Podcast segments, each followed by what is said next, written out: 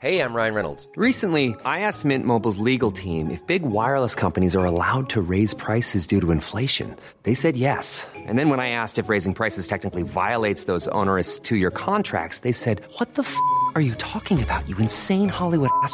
So to recap, we're cutting the price of Mint Unlimited from $30 a month to just $15 a month. Give it a try at mintmobile.com slash switch. $45 upfront for three months plus taxes and fees. Promo rate for new customers for limited time. Unlimited more than 40 gigabytes per month. Slows. Full terms at mintmobile.com. Ouvrez grand vos oreilles. Vous écoutez un balado Urbania. Quand tu es rendu que tu te demandes juste comment tu vas payer ton loyer puis manger, ça devient à un moment donné une question de Wow, va-tu falloir que je place mon enfant? Notre société est tellement riche, ça ne devrait jamais être une décision basée sur l'argent.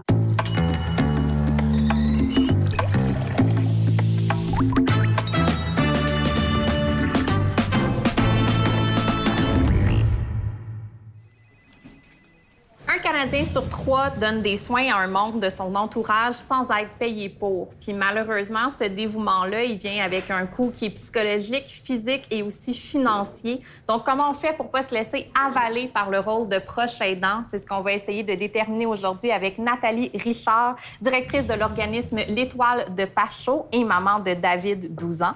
Avec Mélanie Couture, chercheur affiliée au Centre de recherche et d'expertise en gérontologie sociale. Et avec Louis-Philippe Rivard, scripteur, conférencier et conjoint de José Boudreau depuis une quinzaine d'années. Merci beaucoup de prendre du temps pour nous aujourd'hui. C'est super apprécié. Mélanie, pour commencer, c'est quoi la définition d'un proche aidant? L'idée de base d'un proche aidant, c'est quelqu'un qui finalement s'occupe de quelqu'un qui a des incapacités. Puis ça peut être occasionnel aussi, donc c'est pas obligé d'être en continu. Quand on parle d'incapacité, on pense souvent maladie physique, mais il faut aller plus loin que ça maintenant. Il y a tout le côté euh, problème de santé mentale, euh, troubles du développement aussi. C'est toute cette idée-là de je m'occupe de quelqu'un qui a un problème, qui a besoin d'aide, euh, et ça demande justement des tâches supplémentaires de la vie, on dirait, habituelle. Le problème, c'est que les gens ont de la difficulté à se reconnaître, justement. Donc, quand on est un parent, des fois, on dit, ben, ça fait partie de mon travail de parent, mais quand vous avez des tâches qui rendent ça encore plus compliqué que pour un parent dit d'un enfant normal, par exemple, ou d'un adulte qui n'a pas d'incapacité, il faut commencer à se reconnaître à ce moment-là. Nathalie, toi, tu t'es retrouvée catapultée dans le monde médical à la naissance de ton fils. Qu'est-ce qui se passe quand on devient du jour au lendemain proche aidante? En fait, tu réalises pas que tu deviens proche aidant quand tu as un bébé. Moi, je l'ai su à 32 semaines de grossesse que mon fils avait fait un ACV dans mon ventre. Il est né en catastrophe pas longtemps après, puis c'est vers trois mois, à l'âge de trois mois, en fait, qu'ils m'ont dit paralysie cérébrale, épilepsie, il est aveugle, et bon, tout tombe. Fait que tu réalises pas à ce moment-là. À ce moment-là, moi, je réalisais même pas que mon fils était handicapé. C'est un bébé, c'est mon premier euh, bébé. Euh, fait que tu es, dedans, puis tu t'occupes euh, de l'enfant, du bébé, tout simplement. C'est vraiment plus tard que les, euh, les, constats se font, que les mots tombent, que le diagnostic d'handicap, tu, tu, saisis tout son ampleur. c'est certain que dès que tu as des soins médicaux complexes à faire pour l'enfant, la notion de proche aidant et de, du fait, en fait, que ta vie est vraiment, vraiment, mais vraiment pas normale et atypique, devient très présente. Si aujourd'hui, ton quotidien de mère, mais aussi de femme, il s'orchestre comment?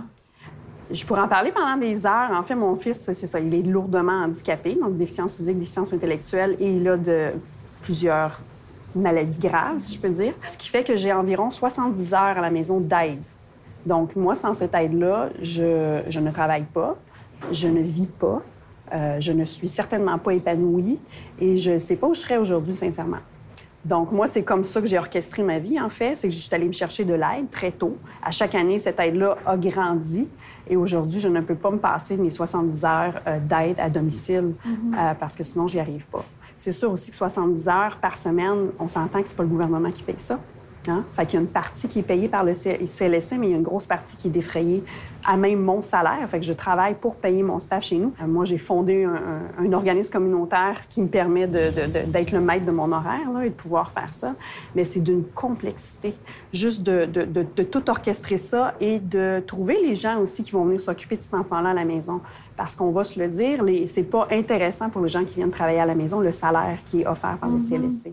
Ah, Je, je- je suis un peu shakée. On va, on va- on va- on va y revenir, mais c'est- c'est une réalité, en fait, qui est tellement difficile. Euh, Louis-Philippe, Oui. toi, tu es devenu euh, proche aidant de ta blonde quand elle a subi un AVC en Oui. juillet 2016. J'imagine que ça change assez rapidement une dynamique amoureuse. Oui, c'est sûr, ça, ça change, mais en même temps, ben moi, je suis un de ceux qui, qui, est proche aidant, tout ça, ces termes-là, euh, pour moi, j'ai de la misère à l'appliquer, même si euh, j'ai fait beaucoup de conférences, ces gens-là, puis les rencontre, puis je trouve ça beau. Mais j'ai de la misère à l'appliquer dans ma vie parce que à tous les jours, je me lève pas en me disant, je suis un proche aidant. Moi, je suis avec ma blonde. Quand je me lève le matin, je l'aide. Puis euh, je réalise que moi aussi, je suis pas absolument facile dans la vie. Moi, je suis un TDAH, puis toutes les filles qui ont été avec moi dans ma vie ont été des proches aidantes. Euh, ils m'ont aidé, puis tu sais, on a tous besoin d'aide dans la vie. Hein? Puis je trouve que quand on est en couple, on, on- quand c'est un beau couple, on se complète. Puis on s'aide, puis on a toutes des lacunes, puis elle a moins de mots. Puis elle a besoin que je lise des courriels, puis je l'aide à lire le journal le matin.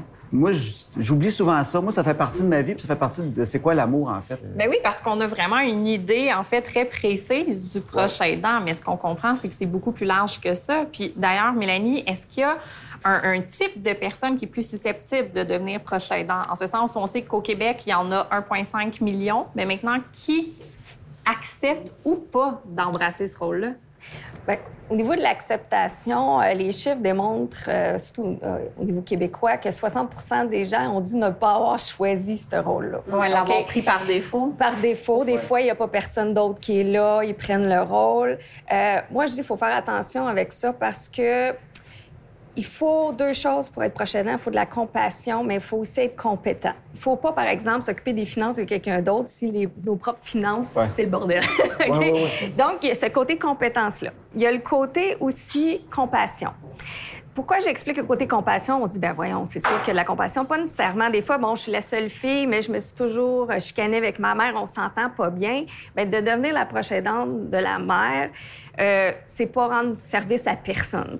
D'où l'importance de dire non en tant que proche aidant si vous n'êtes pas compétent. Ou des fois, c'est juste certaines tâches. Je dis, ben, je peux faire ça, ça, mais celle-là, oublie ça, c'est pas moi, il faut qu'il le fasse, je vais nuire plus qu'autre chose. Est-ce que c'est difficile de sortir du rôle d'aidant? Est-ce qu'il y a vraiment un répit possible? Bien, ça demande une grande planification, en fait.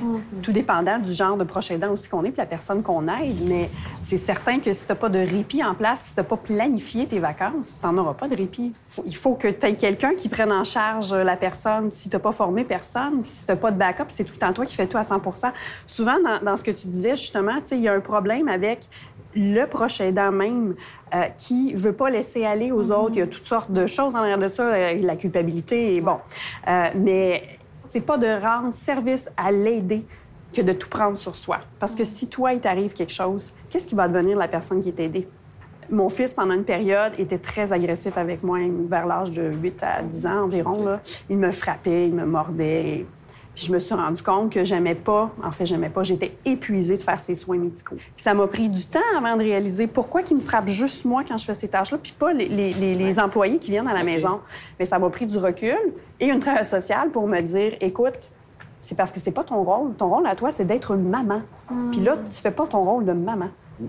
C'est là que le CLSC est rentré dans le dossier et qui ont ajouté beaucoup d'heures afin justement de me redonner mon rôle de maman. Les besoins des proches aidants, là, il y a tout un soutien émotionnel qui est nécessaire. Pour les proches aidants, je dirais vraiment, c'est appeler à l'appui, expliquer votre histoire, quel genre de besoin. Encore là, demande de voir c'est quoi mes limites, c'est quoi mes propres Ouais, besoins ouais, ben oui. avant d'appeler. Et ensuite, vous allez avoir une idée, qu'est-ce qu'il y a dans votre région comme service qui, qui Il y en est a souvent disponible. plus qu'on pense Ah quand oui, même, même oui, s'il y en oui. manque. Tout à fait, il y en a Moi, j'en rencontrais des organismes, là, des gens extraordinaires. Souvent. Dans les organismes, Oui, oui. c'est des gens qui ont vécu une situation. Oui. Donc, ils, sont, ils mettent tout leur cœur. Puis, euh, Je rencontre juste du monde extraordinaire. Puis plus c'est loin, puis ils sont isolés. Ça donne envie de déménager. Ben, c'est parce qu'ils se tiennent. Exactement. Ils se connaissent. Des fois, ils vont me raconter des histoires. Tu sais, un tel, ça fait longtemps, depuis qu'il y a 10 ans qu'on l'aide. Il est rendu à 25. Là, il travaille un peu, on le voit. Tu sais, ils sont proches. sont- Il y a tellement du beau monde là-dedans, je trouve. absolument. Il y a. Une chance. Je suis Ouais. curieuse. Tantôt, Nathalie disait que ça avait été difficile de trouver la ligne entre mère et proche aidante. Est-ce qu'il y a eu une ligne à trouver entre conjoint et personne qui aide la femme qu'il aime? Euh, non, peut-être parce que je le vois pas encore. C'est juste que je trouve que ce que je vis là, ça donne juste un sens au couple. Pour moi, dans mon cas, mais c'est pas un enfant. On vit pas toute la même affaire. Ça donne un sens à ma vie aussi. Ben, fait que je, je l'entends très Tu sais, fort. quand même, moi, Ouais. ça donne un sens au couple. Être avec quelqu'un pour les vraies raisons. Si ton couple fonctionne, techniquement, tu vas te rendre loin dans la vie avec. Puis si tu te rends loin dans la vie, bien, il y en a un des deux qui va avoir besoin de l'autre. Qui va lâcher éventuellement. Ben oui. Fait que moi, c'est juste, je pensais que ça serait peut-être plus tard. Là, c'est arrivé là, mais moi, tout ce que je vois, c'est que c'est arrivé plus vite. J'ai été surpris, puis on fait avec ça. Il faut quand même parler d'argent, tu sais, à travers tout ça. Euh, en moyenne, s'occuper d'un proche, ça coûte, selon les statistiques, 16 000 par année. Il y a 20 des proches aidants qui vivent une certaine insécurité financière. À quelle aide on a droit quand on devient le soutien d'autrui? Est-ce que le gouvernement est là? Bien, je peux répondre pour les parents d'enfants handicapés parce qu'on a fait beaucoup de démarches, nous, de notre côté, là, dans les deux dernières années. Euh, le soutien pour les parents d'enfants lourdement handicapés mineurs. Parce que majeurs, c'est autre chose, ils n'ont rien. C'est pas compliqué.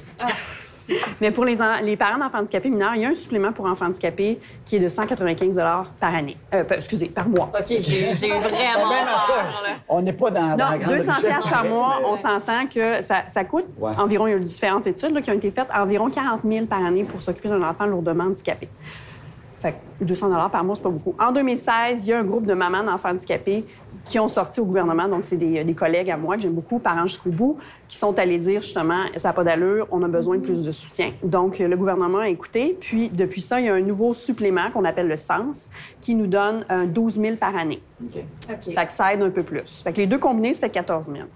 Nous, on a milité pour qu'il y ait plus de parents qui aient droit et ça a marché. Dans les... Au mois de juin, ils ont Oui. annoncé un 30 millions euh, qui va venir en aide euh, à d'autres parents qui ont un enfant moins lourdement handicapé. Mais si je me trompe pas, une famille d'accueil voilà, qui c'est héberge un ça. enfant handicapé va Si recevoir moi- beaucoup plus. Si je place mon enfant en famille d'accueil, donc une famille d'accueil, présentement, il y a 10 ans d'attente l'an passant pour les envoyer, fait qu'il irait à l'hôpital. Aïe. famille d'accueil, c'est 55 000 qu'il y aurait.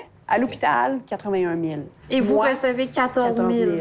Fait on demande pas qu'ils nous envoient 55 000 dans nos comptes de banque. On sait que ça n'a pas d'allure pour le Québec. là. Je veux dire, on est riche, mais il y, a il y a des limites. Mais une équité financière, euh, du moins le, le- le- le- le revenu de, de- de base là, pour un faible revenu.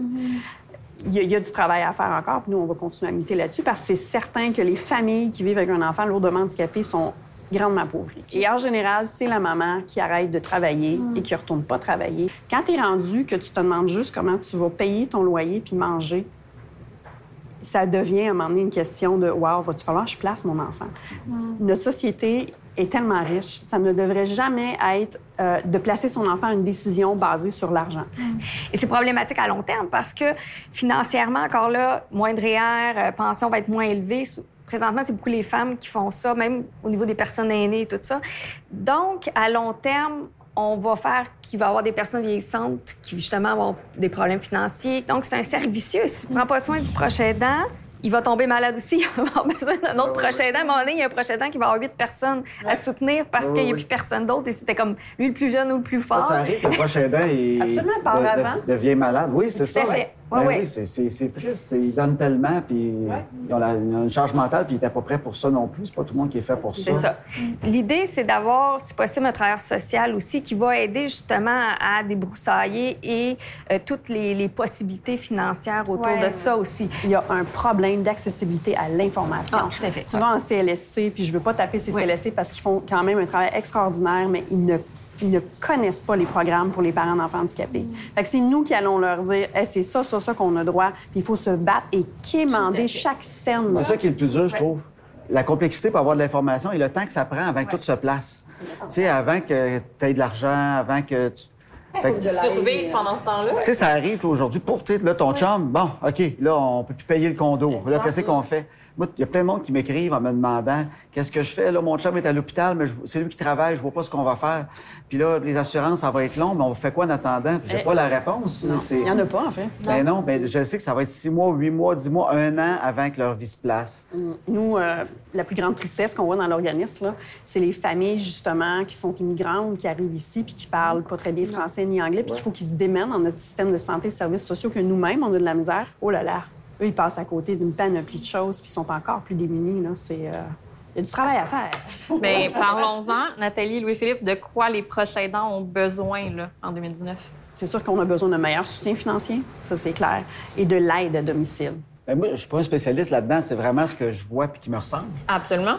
C'est de la vitesse dans l'aide, éclair, et juste pour rassurer. Des fois, pendant que, tu sais, que ça arrive, tu as juste besoin d'être rassuré. Il y a ça, ça, ça, et ça va aller à cette vitesse-là, puis on va vous aider. Mais on Moi, va être là. C'est des familles, parce que quand tu as des enfants, là, puis tu sens que ta vie là, est en train d'éclater, là, le stress est tellement grand. avec, tu à l'hôpital, tu as les enfants, tu veux pas qu'ils soient dérangés par ce qui se passe. Tu as juste besoin de réponses super claires et voici qui peut t'aider, puis ça va prendre tant de temps.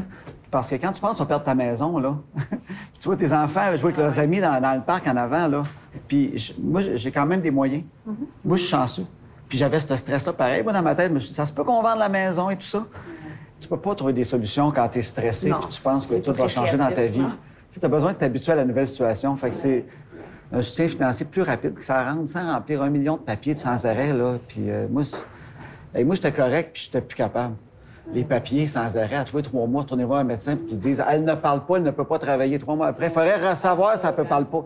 Elle parle pas encore. elle ne pourra pas jamais travailler. Le, le médecin, il écrivait permanent. Puis trois mois après, il fallait retourner pareil. Il réécrivait plus gros. absurde. Permanent, aphasie permanente. Il soulignait, il l'entourait parce qu'il était plus capable. Mais C'est la même chose hein, pour les enfants handicapés. Je veux dire, il est lourdement handicapé, il se réveillera pas un matin, puis, bon, je suis guéri, tu sais. On aimerait tous ça, mais je veux dire, c'est juste pas réaliste. Notre système de santé, c'est juste pas mis. C'est des formulaires, c'est de l'administration, de la bureaucratie, puis ça, il faut que, faut que ça soit revu, c'est sûr et certain. Je tiens vraiment à vous remercier parce que je pense que vous allez aiguiller certaines personnes avec, euh, ce qu'on, la, avec la discussion d'aujourd'hui, puis vous allez peut-être offrir des réponses à des gens qui en cherchent. Donc, merci pour ça, puis surtout, merci beaucoup pour votre travail à vous trois, Nathalie Richard, Mélanie Couture et Louis-Philippe Rivard. Ben, Merci beaucoup.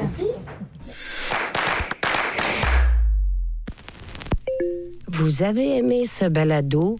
Découvrez-en plus sur urbania.ca.